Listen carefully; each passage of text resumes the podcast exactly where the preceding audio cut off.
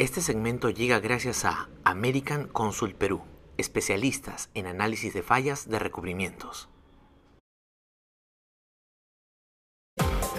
Infocorrosión te recuerda que las cuarteaduras es un tipo de falla que se debe principalmente a la flexibilidad limitada del recubrimiento, la aplicación de una capa muy gruesa, que el recubrimiento se haya aplicado a altas temperaturas o que se haya utilizado un solvente incompatible.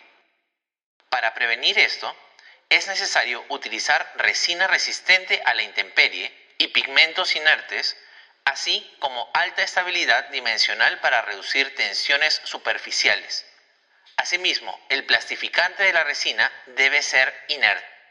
Esto fue Infocorrosión te recuerda que